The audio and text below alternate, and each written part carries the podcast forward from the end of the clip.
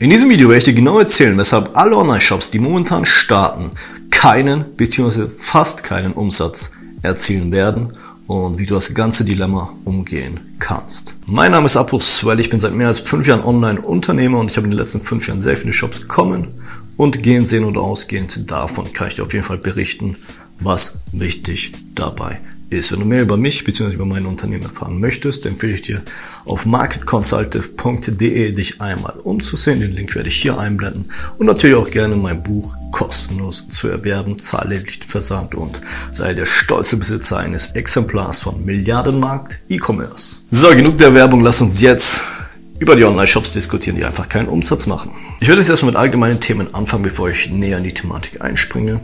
Punkt 1 wäre erstmal eine klar definierte, einheitliche Struktur. Was ich oftmals sehe, Online-Shops verändern während dem Durchscrollen Farben, Farbensysteme, Schrift, Größen, Mockups. Es, es sieht einfach sehr uneinheitlich aus.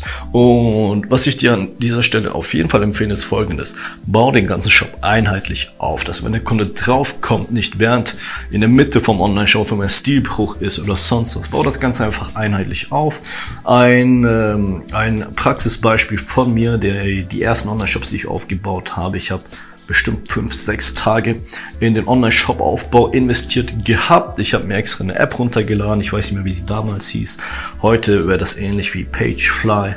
Und der Shop sah echt, dachte ich, schön aus. Aber es war einfach, ja, es war einfach too much. Ja, das heißt, bau dir oder installiere dir einfach einen vorgefertigten Online-Shop, ändere, eine, äh, ändere Kleinigkeiten um und hab ein cleanen oder ein cleanes System. Der nächste Punkt ist der, das fehlende Vertrauen im Online-Shop. Vielleicht kennst du das, du hast äh, etliche Besucher auf deinen Online-Shop, aber die Conversion-Rate lässt zu wünschen übrig.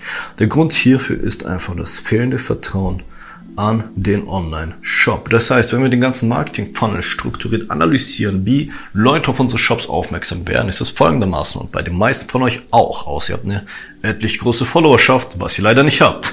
so, Facebook Advertising. Die Leute sind irgendwo auf Facebook, Instagram, TikTok, egal wo deine Ad, werden weitergeleitet auf eine Produktseite, auf eine Kollektionsseite und sollen von da kaufen. So. Das Vertrauen hierbei ist sehr, sehr wichtig. Was viele von euch falsch machen, ist es, zu wenig Wert aus Vertrauen oder zu wenig Aufmerksamkeit aus Vertrauen zu legen auf Trust Budgets, auf Bewertung, auf den ganzen Spaß und dann für den Easy Sale gehen. So, ihr geht, zu, ihr geht auf den Easy Sale, ihr wollt den einfachen Abschluss machen, ganz einfacher von Facebook Ads auf die Produktseite, ihr wollt den Abschluss machen, aber ihr habt keinen Vertrauensfaktor mit dabei. Das Ganze wird nicht funktionieren. Das heißt, der zweite Punkt hier, Bau Vertrauen auf deine Produktseite auf, ja. Ganz, ganz wichtig. Der nächste Punkt, keine Dringlichkeit. Im Gegensatz zum klassischen Handel, Einzelhandel, haben wir keine Person, die aktiv jemanden pusht, etwas zu kaufen.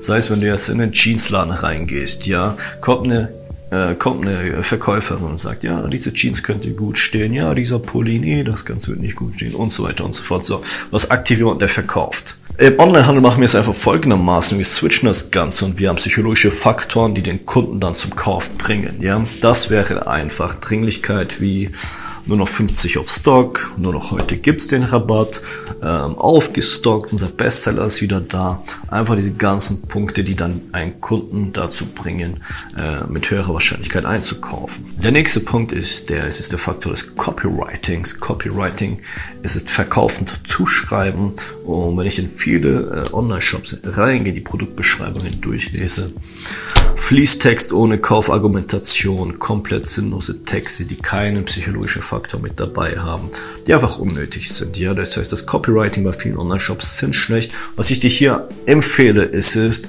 verkaufend Schreiben zu lernen, den Skill des Copywritings zu lernen. Und dann finde ich beispielsweise ein Buch, das heißt Ogilvy on Advertising, ein super tolles Buch, ein Pionier des Copywritings, ja. Ähm, viele coole Werbetexte geschrieben, unter anderem, ich weiß nicht, ob es jetzt von ihm ist, aber ich habe noch ein Beispiel im Kopf. Äh, bei einer Rolex-Werbung, äh, eine Uhr verändert nicht die Welt, aber die Leute, die das tragen, machen es, ja. Super Copywriting, verkaufendes Schreiben. Und bei vielen Online-Shops einfach nicht der Fall. Darum empfehle ich dir jetzt, hey, leg Wert auf dein Copywriting, auf das verkaufende Schreiben. Der nächste Punkt sind die schlechten Produktbilder. Ähm, hängt mit Punkt 1 zusammen. Ähm, das heißt, was ich oftmals sehe, ist einfach, dass irgendwie 40% der Bilder Mockups sind von äh, dem Print-on-Demand-Anbieter meistens, die restlichen 30% Flat Mockups, das heißt einfach nur ein T-Shirt, gefaltet, gebügelt, egal was.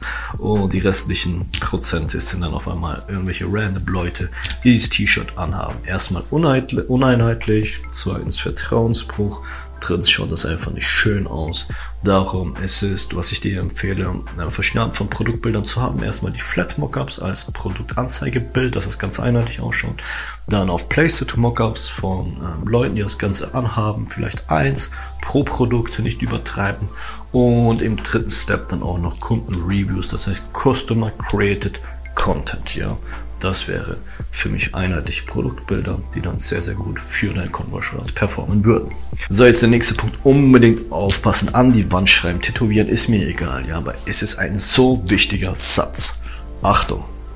Das Unternehmen, welches am meisten für die Neuakquirierung von einem Kunden ausgeben kann, gewinnt.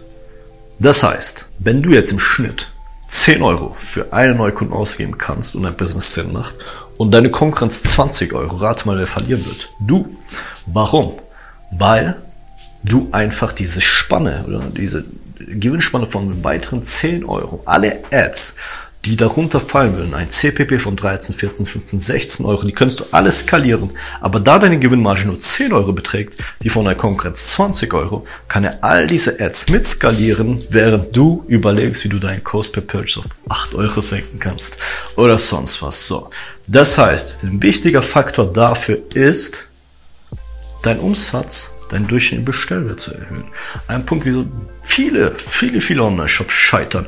Es ist einfach, die haben einen durchschnittlichen Bestellwert von 35 Euro. Ja, Prost Mahlzeit, wie wirst du mit 35 Euro erfolgreich Facebook-Ads hinbekommen? Funktioniert nicht. Wenn du einen durchschnittlichen Bestellwert hochschraubst auf 45, 50, 60 Euro, kannst du viel, viel mehr für Facebook Advertising ausgeben. Du hast eine höhere Gewinnmarge, so, und viele Ads, die sonst nicht profitabel werden, kannst du jetzt hochskalieren. Das heißt, Kurz und knackig zusammengefasst, je höher dein durchschnittlicher Bestellwert, ja, desto mehr kannst du Advertising ausgeben und desto wahrscheinlicher ist es, dass dein Business profitabel wird. Kurzer Tipp an dieser Stelle, wie erhöhe ich meinen durchschnittlichen Bestellwert? Upsells, Cross-Sales. Ganz, ganz einfach. Das heißt, du integrierst irgendeine App rein, die wenn der Kunde ein Produkt anschaut, weitere Produkte mitempfiehlt und dass der Kunde nicht im Schnitt 1,3 Produkte beispielsweise kauft, sondern 1,7 und schon ist der Bestellwert höher und hier, you go. Oder weitere Produkte mit rein integrieren, ja, wie beispielsweise du hast die Market Print App installiert, du kannst mehrere Print- und Demand Produkte mit rein integrieren. Wenn du es noch nicht hast, hier ist der Link, kannst du gerne einmal anfragen. Wir haben jetzt über Apps geredet, die dir sehr viel Umsatz äh, bringen können, beispielsweise Market Print, eine Print-on-Demand-App. Wir reden jetzt mal über Apps, die ähm, nicht so förderlich sind, aus folgendem Grund. Jede App, die du installierst, ist eine Ergänzung zu deinem Code. Das heißt, dein Shop lädt langsam. Auch wenn du die App deinstallierst, ist in den meisten Fällen, ja, leider der Code noch in deinem Shopify Shop. Das heißt, ich würde aufpassen, welche Apps ich installiere. So, wenn dich diese Thematik interessiert, kannst du mir auch gerne mal auf Instagram schreiben mit Hashtag Apps. Wir können über deine Apps reden. Ich kann dir meine Top-Apps einfach mit auf den Weg geben, welche du installieren musst. Ja, und welche du auf jeden Fall rausnehmen musst. So, wir machen weiter mit dem nächsten Punkt. Wir haben jetzt mal über Basic-Sachen gesprochen. Wir gehen jetzt tiefer in die Thematik rein, tiefer in die Thematik des Unternehmertums. Und ein wichtiger Aspekt, wenn du meinen YouTube-Kanal schon seit längerem folgst, weißt du immer, dass ich über Produkte schwärme, ja. Das heißt, Produkte sind das Wichtigste in deinem Online-Shop. Wenn deine Produkte jetzt nicht nachgefragt sind, und es stellt sich die Frage, wie erkennt man Produkte, die nicht nachgefragt sind? Ganz, ganz einfach. Du schaust, wie viel Werbebudget du rein investierst, bis du ein Produkt verkaufst. Denn am Ende des Tages, du verkaufst jedes Produkt. Die Frage ist bloß, wie viele Leute sehen es, bis es einer kauft. Das heißt, die grundlegende Frage ist, wie viel Werbebudget musst du investieren, bis eine Person dein Produkt kauft? So, wenn dein Produkt einfach schlecht ist oder nicht nachgefragt, vielleicht dir gefällt, aber der Zielgruppe nicht, dem Markt nicht, dann hast du auf jeden Fall ein Problem. Also kurz zusammengefasst, der Fokus muss auf dem Produkt liegen. Das Produkt ist das Wichtigste in deinem Online-Shop und ein Grund, weshalb viele Online-Shop-Händler scheitern, ist einfach, da sie keine einzigartigen Produkte haben. Beispielsweise machst du vielleicht Dropshipping und du hast einfach ein Produkt gefunden, was etliche Online-Shops bereits verkauft haben. Ja, bei der Konkurrenzanalyse hast du herausgefunden, ah, das Produkt hat tausende von Likes auf Social Media. Ähm, so viele Online-Shops äh, haben bereits das Produkt integriert und jetzt integrierst du das Produkt auch rein in deinen Online-Shop und denkst, okay, in drei Tagen bin ich Millionär. Ja, das ist leider nicht der Fall. Denn es kann sein, dass das Produkt einfach mittlerweile vom Markt zu oft gekauft wurde, nicht mehr aktuell ist. Das heißt, eventuell muss was an deiner Produktrecherche ändern. Der Grund, warum ich Print on Demand beispielsweise mache, ist, dass Produkte einzigartiger sind. Das heißt nicht, oder das Produkt zu kopieren, ist es nicht so einfach wie beim Dropshipping. Ich meine, du brauchst einen Designer, du musst ein ähnliches Design machen, was nicht eins zu eins das Design. Es gibt sehr, sehr viele Vorteile, warum ich deshalb Print on Demand einfach ähm, bevorzuge. Das heißt, im Print on Demand kannst du einfach einzigartige individuelle Produkte kreieren. Das sind auch mit deutschen Händlern, aber ist eine andere Thematik. Ja. Ähm, darauf gehen wir später nochmal ein. Und genau, das heißt, äh, abschließend kann ich hier sagen, Fokus auf das Produkt. Das Produkt ist das Wichtigste. Es ist wichtig, wie viele Leute es sehen müssen, bis einer das Produkt kauft. Und natürlich, wie oft das Produkt dem Markt schon vorgestellt wurde. Es sind alles wichtige Kennzahlen oder wichtige Faktoren, die über den Erfolg deines Online-Shops am Ende des Tages bestimmen. So, ich habe vorhin ein wenig angeteasert, dass ich Print on Demand mache. Ein Grund hierfür ist auch einfach die Art und Weise, wie man Online-Shops aufbaut. Online-Shops werden nicht mit, ähm, ja, mit Käufern aufgebaut, die einmal bei dir kaufen und gut ist. Nein, du brauchst wiederkehrende Kunden. Ja, das heißt, Zwei Beispiele. Ein Kunde kauft erneut bei dir du hast keinen einzigen Marketingkosten. Okay, Marketingkosten gehen gleich null, entweder über eine E-Mail oder Social Media. Und beim Beispiel 2 musst du 15 Euro investieren, dass der Kunde das Produkt sieht und dann kauft. Ja, Das heißt, es sind zwei verschiedene Faktoren und bei Online-Shows musst du beide mit reinnehmen. Du brauchst Neukunden und du brauchst wiederkehrende Kunden. So, wiederkehrende Kunden sind mit Dropshipping ein wenig schwieriger zu erzielen, wenn beispielsweise dein ähm, dein ganzer Prozess vom Ausliefern nicht passt, wenn die Ware vier Wochen, sechs Wochen dauert, bis sie zu deinem Endkunden gelangt, wird er wahrscheinlich nicht nochmal einkaufen. Das heißt, ich bevorzuge hier auch das Print-on-Demand-Geschäft, denn du hast deutsche Händler oder deutsche Print-on-Demand-Händler, die ziemlich schnell und zügig zu deinem Endkunden liefern und ja, der Kunde ist glücklich und kauft erneut bei dir ein. Ja, das heißt eine Kennzahl, die ebenfalls sehr, sehr wichtig ist. Neben dem durchschnittlichen Bestellwert, den wir am Anfang des Videos sehr, sehr ausführlich besprochen haben, ist die wiederkehrende Kundenrate, die du bei Online-Shops auf jeden Fall haben musst. Jetzt stellt sich wahrscheinlich nochmal die Frage, okay, wie kann ich die wiederkehrende Kundenrate erhöhen? Darum rede ich immer über Nischen, Nischen, Nischen. Wenn du in einer Nische ein Produkt hast und der Kunde es kauft, Neukunde, so, und du nach einem Monat eventuell nochmal ein neues Produkt rausbringst in derselben Nische, dann wird wahrscheinlich der Kunde, den du bereits akquiriert hast, der bereits deine Marke kennt, nochmal in deinem Online-Shop einkaufen. Das heißt, es ist sehr, sehr wichtig, dass dein Online-Shop eine gewisse Positionierung, ein Branding in einer Nische hat. Ja, das heißt, wenn du jetzt in der, ich nehme mal dieselbe Nische hier als Beispiel, die Fußballnische.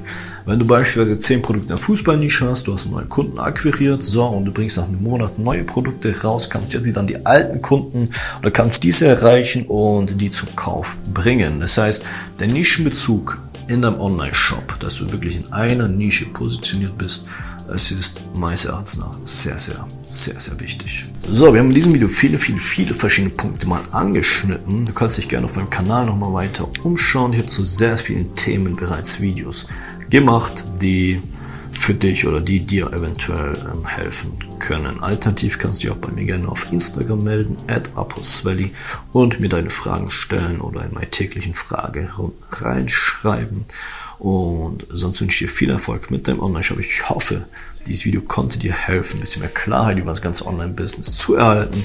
Und wir sehen uns im nächsten Video. Ja, abonnieren und Glocke aktivieren nicht vergessen. Bis dann und ciao, ciao.